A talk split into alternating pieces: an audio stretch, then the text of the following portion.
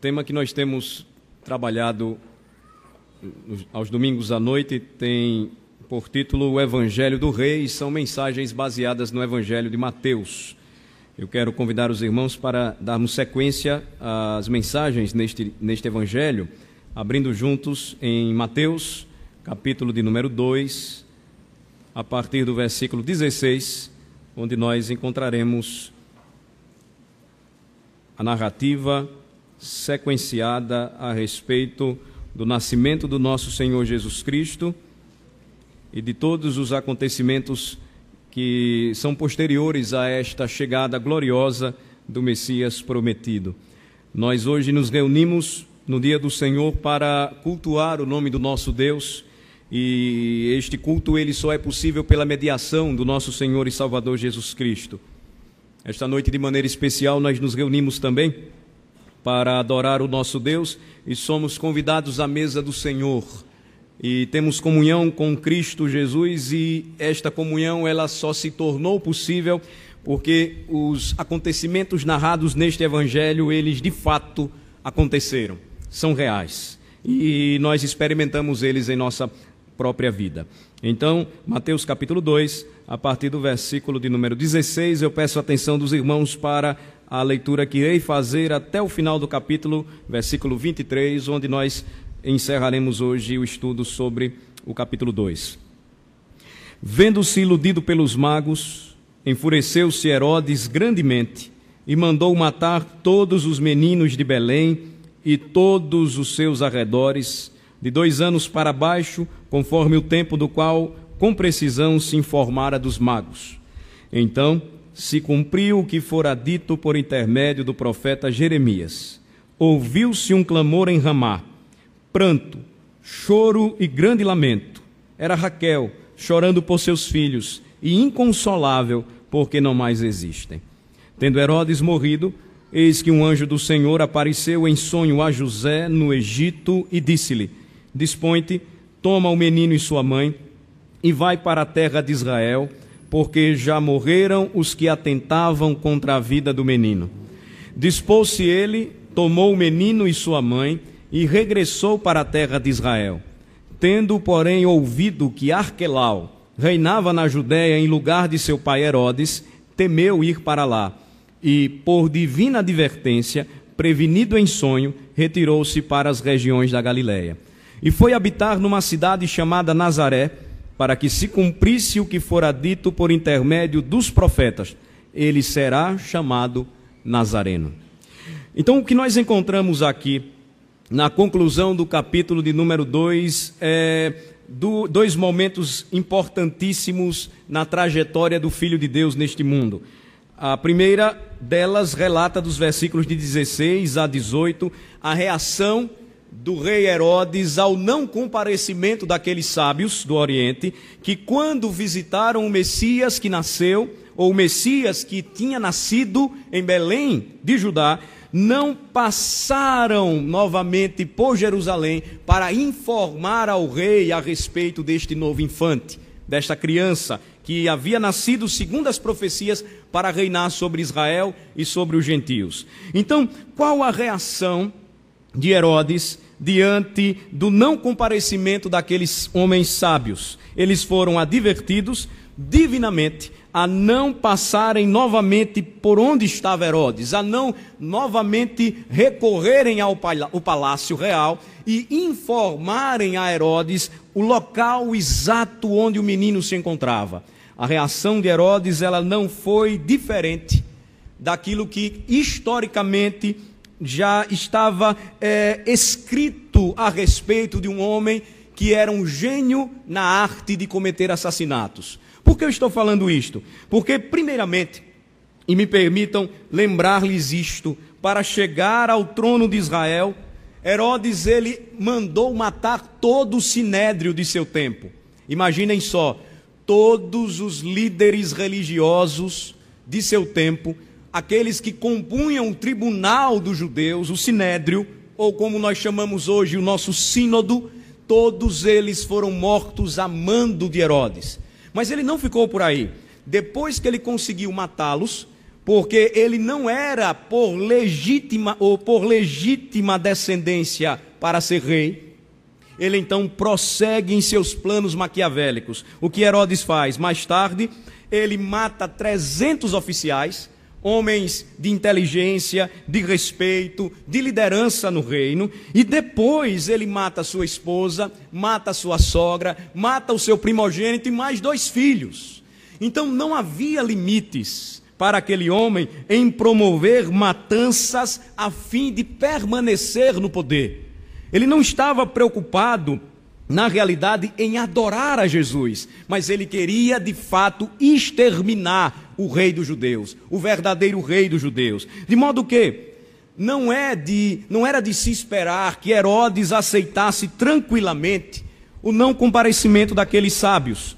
Ele aguardou, ele procurou ah, precisar mais ou menos a idade que o menino já possuía dado o período em que os sábios não retornaram a Jerusalém. E o que é que ele faz então? Ele ordena que todas as crianças de Belém, meninos de dois anos para baixo e dos arredores de Belém, fossem mortas, fossem mortas. Nós precisamos aqui observar duas coisas. A primeira delas é a seguinte: Belém não era uma grande cidade, era uma cidade pequena, de forma que se pudéssemos estimar, e aqui eu estou trabalhando com uma estimativa, é, Herodes ele não conseguiu assassinar ou mandar matar centenas de milhares de crianças e bebês. Mas aproximadamente entre 20 a 50 bebês e crianças de dois anos para baixo, naquele dia, sob a ordem de Herodes, foram assassinadas, brutalmente assassinadas. Isso não diminui a crueldade, não diminui a maldade de um homem que deveria se submeter à chegada do rei e ao invés disso ele quis de fato exterminar a Jesus da sua própria vida. A segunda verdade que nós precisamos notar aqui é que alguns críticos da Bíblia, eles afirmam que este acontecimento ele inexiste. Ele nunca aconteceu. Qual a razão? Não há outro documento histórico que relate, que comprove que Herodes mandou matar tantas crianças em um dia só. Este argumento ele não é sustentável, por quê? Porque uma cidade pequena, uma cidade sem muita importância, certamente não faria parte dos registros históricos de um rei que mandou matar reis, que mandou matar príncipes, que mandou matar religiosos em sua época. Isso é tão interessante que nós poderíamos fazer aqui uma comparação bem rápida. Nós entendemos e cremos que o que está registrado é real e verdadeiro. Do mesmo modo que na história do nosso país, muitos ou poucos sabem, melhor falando, que quando os holandeses eles viveram na região nordestina, século 17, índios se converteram. Um catecismo foi preparado. Índios se dirigiram para a Holanda, estudaram e se tornaram pastores. A maioria do Brasil não sabe disso. Mas nem por isso deixa de ser verdade o que está registrado em poucos documentos, porém reais e verdadeiros. Então, o que nós notamos aqui inicialmente é importante para a primeira aplicação desta noite. Com base em uma passagem tão pequena, nós podemos extrair uma aplicação muito importante aqui. Leiam novamente comigo o versículo de número 15, ou, perdão, o versículo de número 17 e 18. É a passagem que nós temos aqui diante de nós. Todas as passagens que nós estamos lendo, elas são acompanhadas de uma comprovação de algo que foi dito no passado e se cumpriu em Jesus Cristo. É aí onde nós encontramos a primeira aplicação desta noite para nós. Vamos ler os versículos 17 e 18. Leiamos. Então se cumpriu o que fora dito por intermédio do profeta Jeremias. Ouviu-se um clamor em Ramá, pranto, choro e grande lamento. Era Raquel chorando por seus filhos inconsolável porque não mais existem. Mateus ele narra este fato histórico, real, verdadeiro, citando aquilo que aconteceu no passado e que foi experimentado pelo povo que apontava para o Cristo, mas que ganharia algo mais concreto, mais real na história de vida do próprio Messias. Aqui uma citação do Antigo Testamento, de Jeremias capítulo 31, versículo 16. Esta passagem aqui, ela ao mesmo tempo é poética e real. Aqui em Jeremias 31, ou em Jeremias 31, há uma referência ao período em que o povo estava saindo de Jerusalém, escravo se dirigindo para a Babilônia e passando por Ramá, local onde Raquel, a mãe dos judeus, a mãe dos israelitas, ela estava enterrada. A descrição profética é que ela chorava e pranteava com quanto morta. O exílio, a escravidão e o momento triste de sofrimento por qual passava a sua descendência. Aqui agora se concretiza e se repete esta realidade, mas não na vida do Messias. Ele ainda haveria de dar a sua própria vida, sendo inocente, ele derramaria o seu sangue para salvar pecadores como eu e vocês. Mas a sua própria chegada no mundo já provocara reações das mais violentas, maldosas e cheias de rebeldia da parte dos homens. A matança dos inocentes aqui, meus irmãos, destas crianças, destes bebês, entendam inocentes não no sentido de que elas nasceram destituídas de pecado, mas inocentes no sentido de que não fizeram nada para merecer o extermínio tão cruel de um homem tão mau. Ilustra aquilo que ainda hoje os homens fazem para se livrar de Jesus Cristo. Os homens, ainda hoje, quando se empenham para fazer o mal, para permanecer no seu status quo, para não sair do lugar onde estão, onde conquistaram a todo e qualquer preço, quando confrontados com, a, com Cristo, quando se deparam com o Evangelho do nosso Senhor, quando são desafiados agora a mudar de vida, arrependendo-se de seus pecados e voltarem-se para a cruz. Eles então, quando se deparam com o Senhor e veem que o seu Evangelho se opõe a todos os seus métodos e estratégias de maldade, o desejo deles é o mesmo desejo de Herodes: matar a Cristo eles não conseguem matar a Cristo mais uma vez. Eles não conseguem fazer o que os homens daquela época fizeram com o Senhor, ao término dos seus três anos de ministério, entregando a cruz, escolhendo um pecador, ladrão e malfeitor, e dizendo que Cristo deveria ser crucificado. Eles não podem mais fazer isso com o corpo mas com seus próprios corações eles continuam a matar o Filho de Deus, a resistir, a destruir, porque eles não querem mudar, eles não querem aceitar a realidade de que o Jesus, o Redentor, o Rei, ele já veio, ele veio para cumprir a sua missão e ele está retornando segunda vez.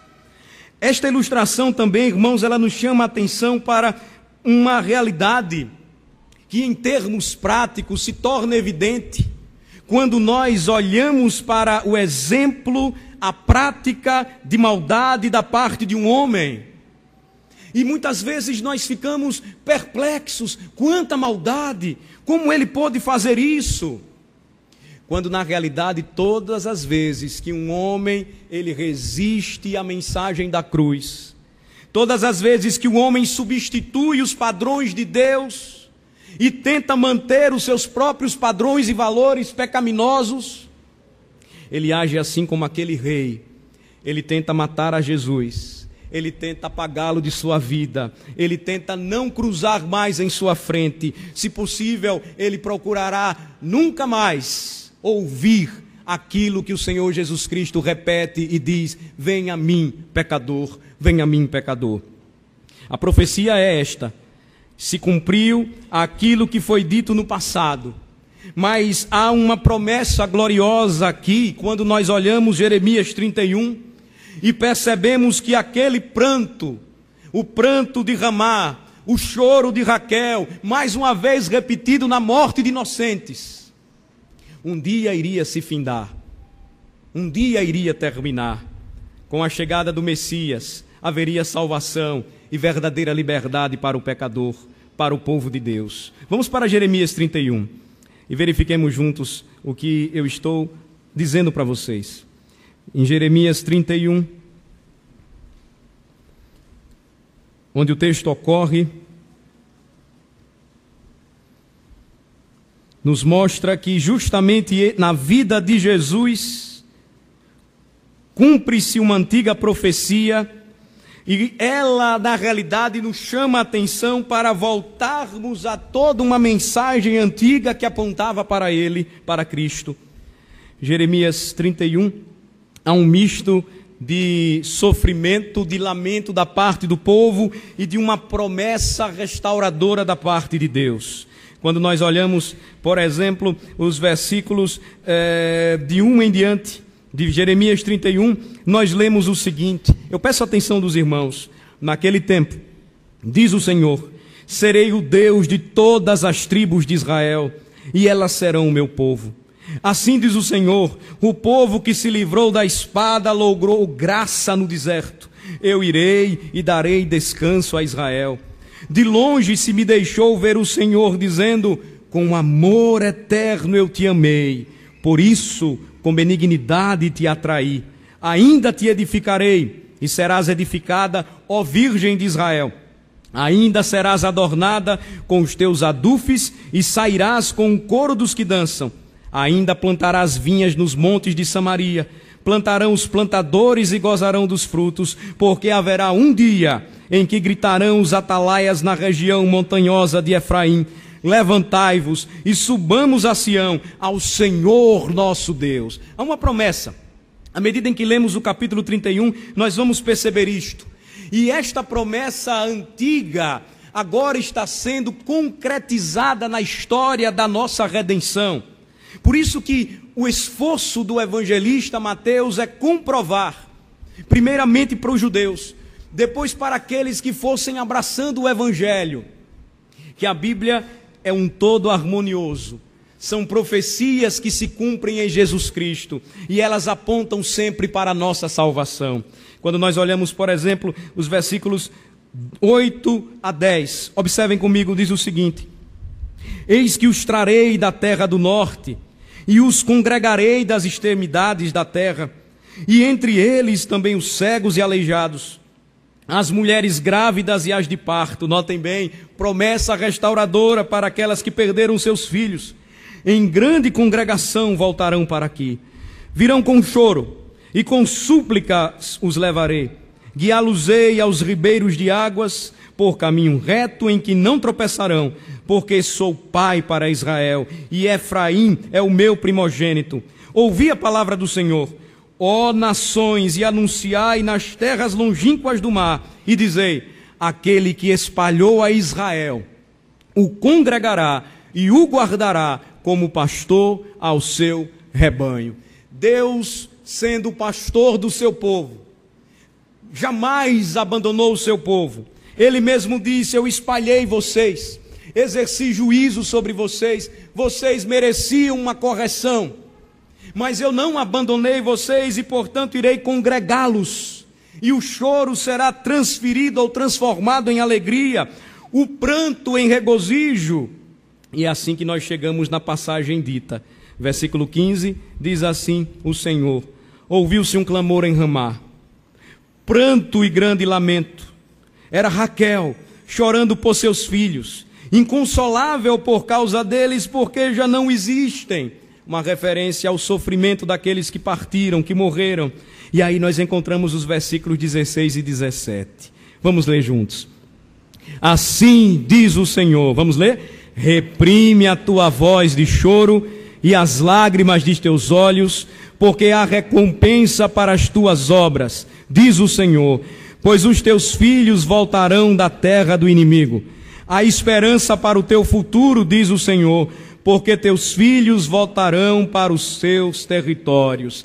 Uma promessa antiga, ela se concretiza na vida do redentor, O seu ministério, ele então permanece, ele prossegue, e o que nós encontramos depois da morte, ressurreição e ascensão do nosso Senhor, nós encontramos o Senhor derramando o seu espírito no dia de Pentecostes, e aqueles que estavam espalhados agora são ajuntados. Aqueles que estavam confundidos pelo juízo e o pecado, agora são todos atraídos à presença de Cristo Jesus.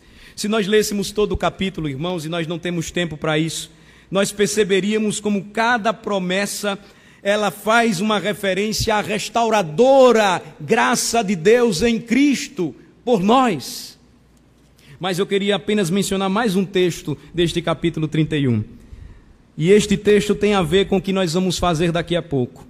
O texto fala desta restauração, dessa bênção do Senhor, faz menção às promessas divinas.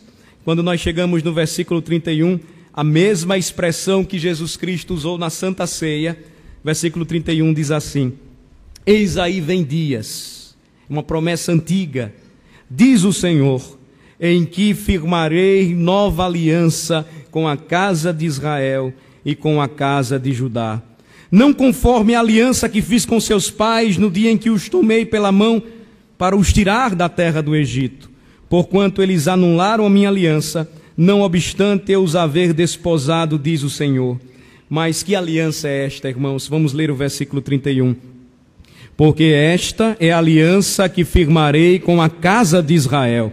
Depois daqueles dias, diz o Senhor, na mente lhes imprimirei as minhas leis, também no coração lhes escreverei. Eu serei o seu Deus e eles serão o meu povo. Versículo 34 não ensinará jamais cada um ao seu próximo, nem cada um ao seu irmão, dizendo: Conhece ao Senhor, porque todos me conhecerão, desde o menor até o maior deles, diz o Senhor, pois perdoarei as suas iniquidades e dos seus pecados jamais me lembrarei.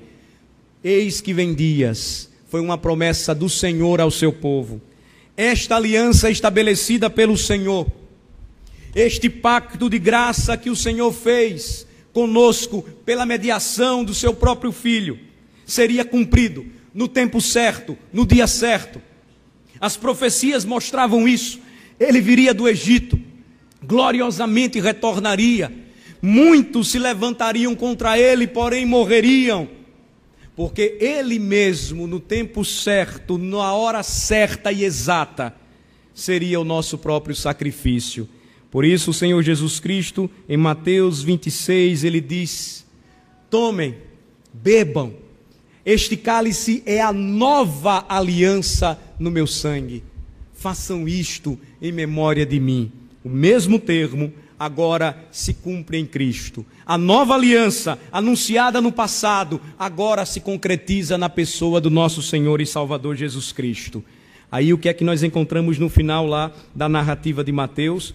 outra passagem interessantíssima para a nossa fé. Vamos voltar. Mateus capítulo 2, agora dos versículos 19 a 23.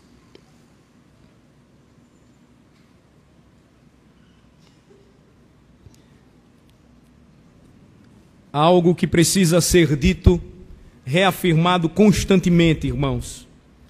Os homens podem se levantar contra Cristo, os homens podem considerar a sua cruz o maior dos ultrajes, mas ninguém que se levanta contra Cristo permanecerá de pé.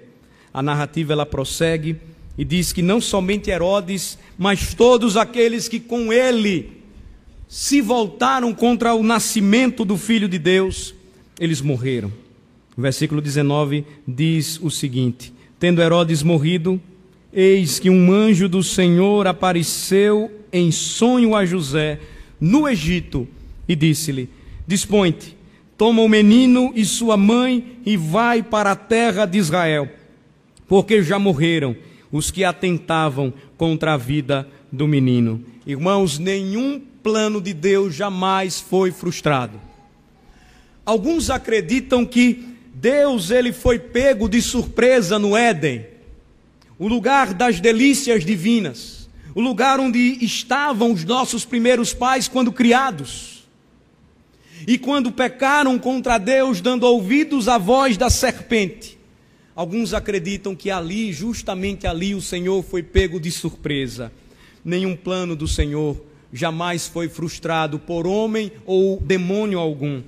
O que o Senhor Deus mesmo determinou haveria de se cumprir no tempo certo.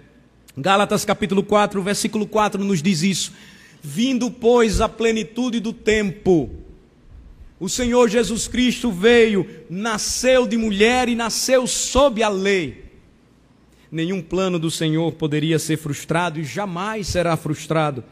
De modo que, no tempo certo, Herodes, ele morreu, a sua maldade cessou, ele não conseguiu alcançar aquilo que ele tanto pretendia, e um anjo do Senhor novamente revela a José que agora do Egito ele deveria voltar para a terra prometida. O anjo diz: Levanta-te, mais uma vez, anima-te, o tempo já passou. Toma o menino, toma sua mãe e vai para a terra de Israel. E a afirmação final, ela é importantíssima para a nossa fé, irmãos. Porque Deus não se frustrou. Porque Deus não foi enganado. Porque Deus não foi vencido. Mas a conclusão é: porque já morreram os que atentavam contra a vida do menino. Versículo 21 então nos diz o seguinte: José se dispõe ele toma o menino e sua mãe e ele regressa para a terra de Israel. Com a morte de Herodes, que o Império Romano confiava bastante, agora dificilmente um dos filhos de Herodes ficaria com toda a extensão daquela parte do Império Romano na Judéia. Qual foi a solução então de Herodes? Ele dividiu o seu reino entre os seus três filhos. Um deles, chamado Arquelau, ficou na região da Judéia. Outro filho dele é, ficou na região da Galileia, Herodes Antipas, precisamente falando, e o seu último filho, Filipe, ficou com o restante do reino. Agora, notem bem, percebam que quando José ele retorna para a terra de Israel, ele ouve que Arquelau reinava na Judéia, ele estava reinando em lugar de seu pai e ele teve medo de ir para lá. Por que isto? A história relata que Arquelau tentou ser pior do que o seu pai Herodes. Arquelau, quando assumiu, em uma, um dia só, ele mandou matar três mil homens sábios de seu reino. Ele agiu de maneira mais selvagem do que o seu próprio pai. E José temia que, se retornasse para lá, Arquelau é, exterminasse a sua vida, exterminasse a sua esposa, matasse o menino. E o que é que acontece com ele? versículo 22 nos diz: ele é advertido mais uma vez, divinamente advertido, final do versículo 22, prevenido em sonho para que se retirasse para as regiões da Galiléia. Vejam, tudo se cumprindo conforme as profecias divinas. Jesus, então, ele vai desenvolver futuramente boa parte do seu ministério na região da Galiléia, conhecida como Galiléia dos Gentios. Muita gente desprezava a Galiléia, principalmente os judeus. Mas entendam o seguinte: a Galiléia era o melhor e mais estratégico lugar para o Senhor Jesus Cristo viver, crescer e dali pregar o evangelho para o mundo, para o mundo de seu tempo. Na Galiléia existia uma rota por onde passou José quando foi escravo ou escravizado por seus irmãos e levado para o Egito. Na Galiléia passava uma rota por onde andaram grandes conquistadores e reis. Justamente na Galiléia, uma pequena criança poderia subir em uma de suas colinas e contemplar toda a beleza de um maravilhoso reino. Foi justamente para lá que o Senhor então enviou José com a sua família e muito mais importante de qualquer uma destas informações, irmãos, é o que se conclui o capítulo 2, quando nós lemos juntos o versículo de número 23. Vamos ler o versículo de número 23 juntos. Vamos ler? E foi habitar numa cidade chamada Nazaré, para que se cumprisse o que fora dito por intermédio dos profetas. Ele será chamado Nazareno. Cada conclusão com uma menção profética. Cada conclusão com uma comprovação bíblica. Agora nós temos um problema aqui. E o grande desafio de pregarmos a Bíblia sequencialmente é que nós não podemos é, pular ou evitar as passagens mais difíceis.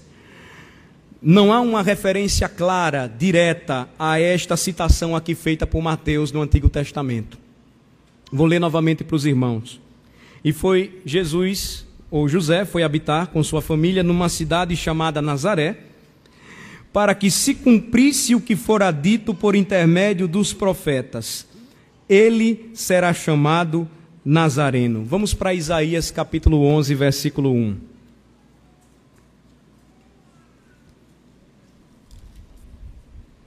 Isaías capítulo 11, versículo 1.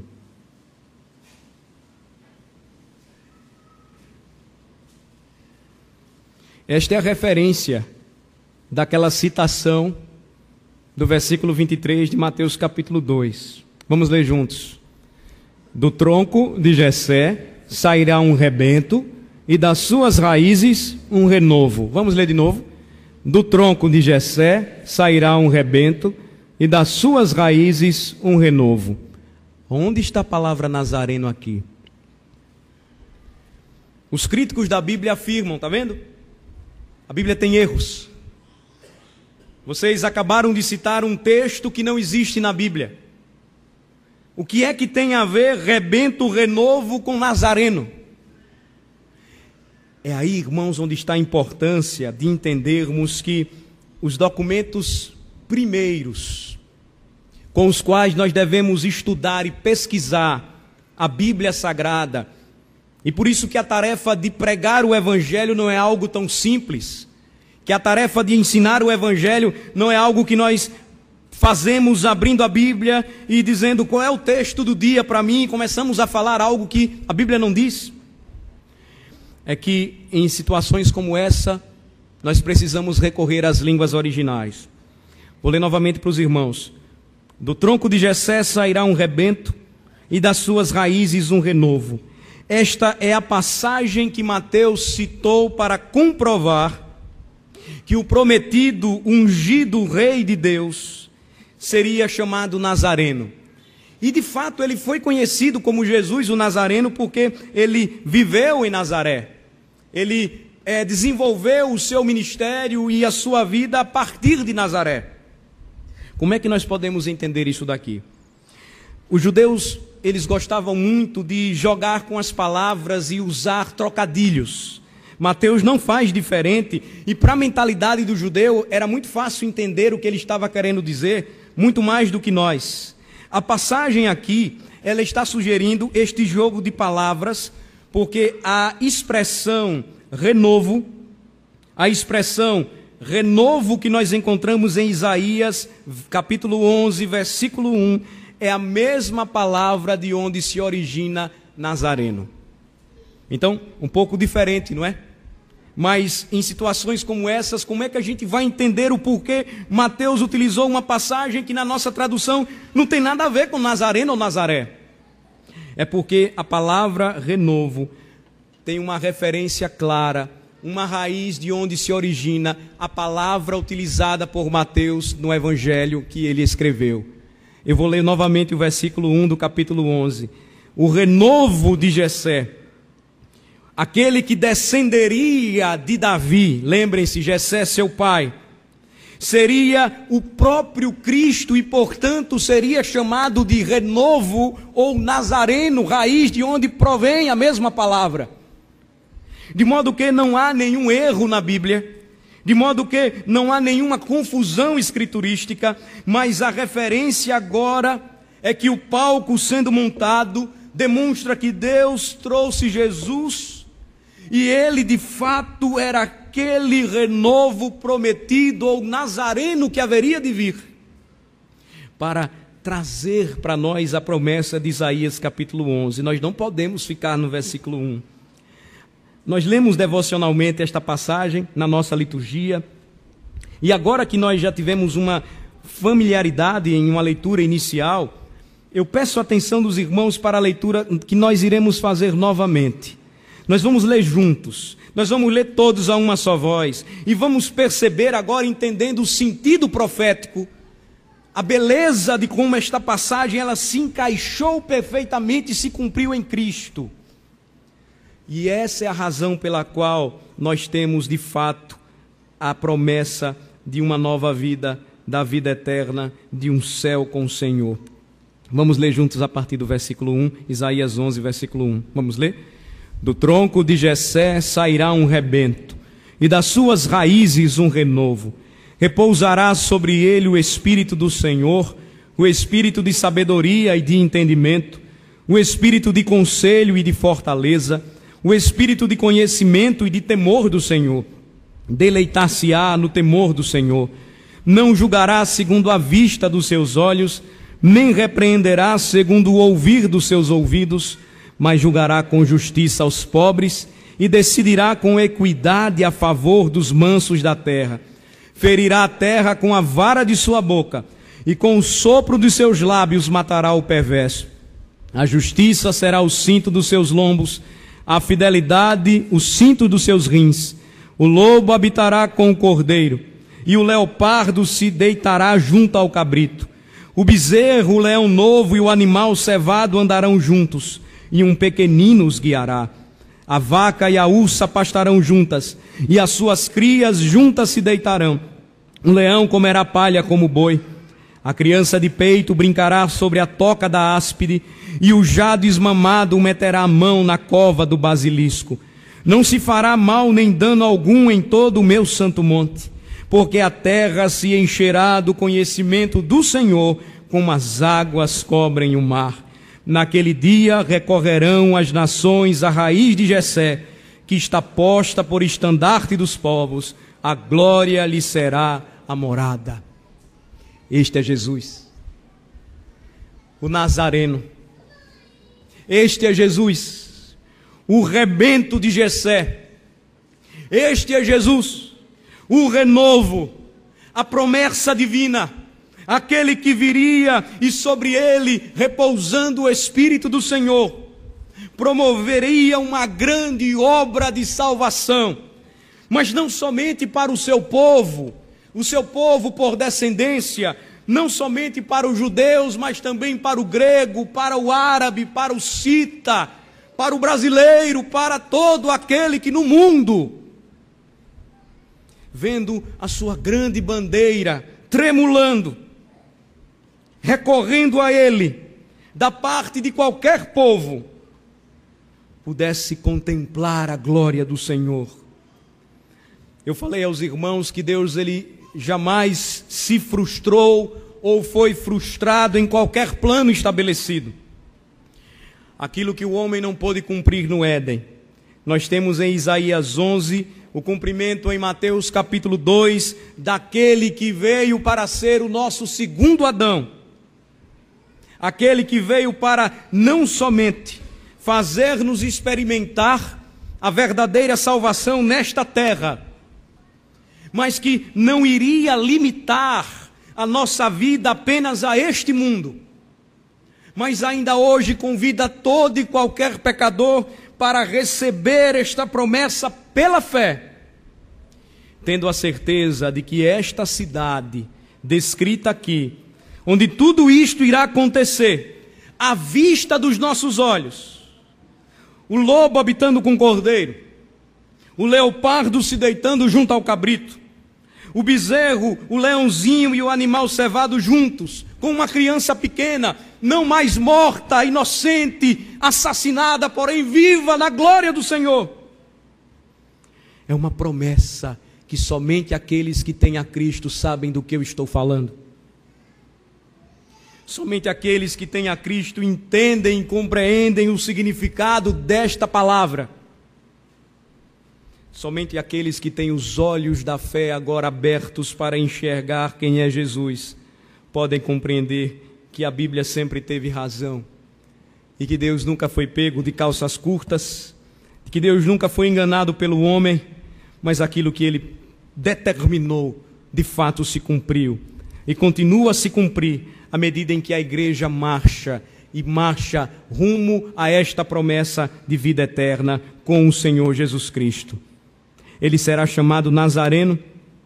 E eu concluo a mensagem desta noite dizendo que o sentido real de Nazaré naquela época, conforme uma breve descrição que citei para vocês na região da Galileia, é que Jesus, a partir de Nazaré, estando montado todo o palco e o grande teatro da salvação, seria o portal para o mundo, de onde o Filho de Deus sairia a percorrer a sua região e faria com que o seu evangelho chegasse até nós hoje. E a mesma mensagem ela continuasse a reverberar. O tempo está cumprido, o reino de Deus está próximo. Arrependei-vos e crede no evangelho. É triste, é lamentável a situação daqueles que ainda resistem a esta mensagem. Aqueles que não compreendem o significado, a importância e a bênção de tomarem a ceia ou tomarem parte na ceia do Senhor. É triste e também lamentável aqueles que, mesmo assentados nos bancos das igrejas, não experimentam com as suas próprias almas o significado de tomarem parte da mesa do Senhor. Não é somente comer o pão e beber o vinho, não é somente participar de um momento em que todos louvam o Senhor, mas é um momento em que todos juntos experimentam graça e paz, experimentam vida e alegria, experimentam regozijo e louvor na presença do Senhor. Porque tudo aquilo que acabou de ser lido é real para você. Porque tudo aquilo que acabou de ser dito faz sentido para você. Porque tudo aquilo que é mencionado no Evangelho diz respeito ao poder de Deus que veio para transformar o pecador que ainda hoje continua a matar Cristo em seu próprio coração. É uma realidade tão triste, irmãos, e é uma realidade ao mesmo tempo tão é, crua para o homem, que somente no Brasil, uma prova da rejeição do que Deus preparou para o homem, preparou para a família, é o assassinato de milhões e milhões de crianças por ano Muitos se admiram da atitude de Herodes, mas praticam abortos de maneira desenfreada.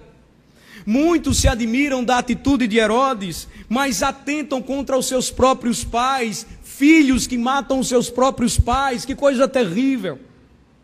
Muitos se admiram com a selvageria de Herodes, mas continuam a queimar homens nas praças, continuam a matar em seus próprios corações as pessoas continuam a dizer: Eu não tenho a Deus, eu não quero nada com Deus, eu não tenho parte com o seu filho. Esta é uma mensagem também de advertência para aqueles que não estão dando ouvidos nos dias atuais ao que Cristo veio realizar e fazer. Ele será chamado Nazareno, a promessa de Deus para as regiões da Galiléia e para todas as nações. Você precisa refletir sobre isso. Você não pode relutar e resistir, mas você precisa se arrepender e crer. Você que é crente precisa assumir um compromisso real, sincero, deixar de brincar de ser cristão e tomar de fato esta bandeira do leão de Judá e carregar consigo e fazer com que ela tremule para as nações. Nós precisamos de fato experimentar diariamente aquilo que nós vamos fazer daqui a pouco. Comer o pão da vida que é Cristo. Sentir a Sua presença em nossas vidas, em nossas almas. E a diferença que Ele traz para o homem que o aceita, que o recebe pela fé. Pense nisso, reflita. E você que é crente, coma o pão e beba do cálice. Você que não é crente, aceite, receba esta palavra, creia em Jesus Cristo e seja salvo. E prepare-se para ter a sua vida radicalmente modificada pelo maior homem que já existiu, homem Deus, Rei dos Reis, Senhor dos Senhores. Vamos orar. Ó Senhor, nosso Deus e nosso Pai, bendizemos o teu santo nome nesta hora. Louvamos ao Senhor, porque de passagens aparentemente simples, sem muito conteúdo, podemos extrair um profundo tesouro celestial. A nossa visão parca, a nossa dureza de coração e a nossa ignorância, por vezes, não nos permitem enxergar toda a riqueza em cada passagem, em cada palavra, em cada letra que forma a Bíblia Sagrada. E como tudo, ó Senhor, aponta para o centro da verdade que é Cristo Jesus, o Verbo que se fez carne, o Deus que se fez homem para ser o nosso Salvador. Nós te louvamos, ó Senhor, porque com Cristo Jesus o pranto cessou. Com Cristo Jesus ainda hoje é possível aqueles que choram e sofrem, entregando suas vidas a Ele, encontrarem paz, alegria e plena satisfação. Obrigado, Senhor, porque aquele renovo prometido, o rebento de Jessé, é Cristo e que todas aquelas promessas que o teu povo tanto aguardava são as mesmas que aguardamos agora que sabemos que Cristo veio ao mundo, que ele veio para nos redimir e nos libertar dos nossos próprios pecados, julgar com a palavra da sua boca os perversos, vencer os seus e os nossos inimigos e preparar para nós um céu glorioso, lindo céu lugar celestial, onde habitam os anjos eleitos e os redimidos que já partiram, e é o lugar para onde vamos. Que esta seja uma santa preparação para nós, Senhor, e que a tua palavra encontre guarida em nossos corações. Que a grande mensagem do Eu Sou, Cristo Jesus, encontre guarida nos corações. E que todos nós aqui creamos de fato que Ele é o Filho de Deus que Ele é o Senhor, para a glória de Deus Pai. É no nome de Jesus que oramos. Amém.